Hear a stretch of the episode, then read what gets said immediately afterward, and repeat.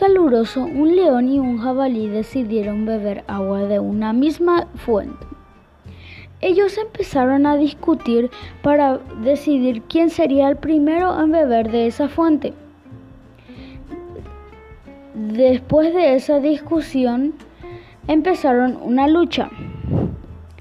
Luego de un largo rato de la lucha, ellos se decidieron fijarse al cielo. A lo largo del cielo vieron una nube llena de cuervos y buitres y pensaron, Luego se dijeron, el jabalí le dijo al león, más vale ser amigos que comida de cuervos y buitres. Entonces, ¿qué enseñanza nos deja esta historia? Nos enseña lo siguiente.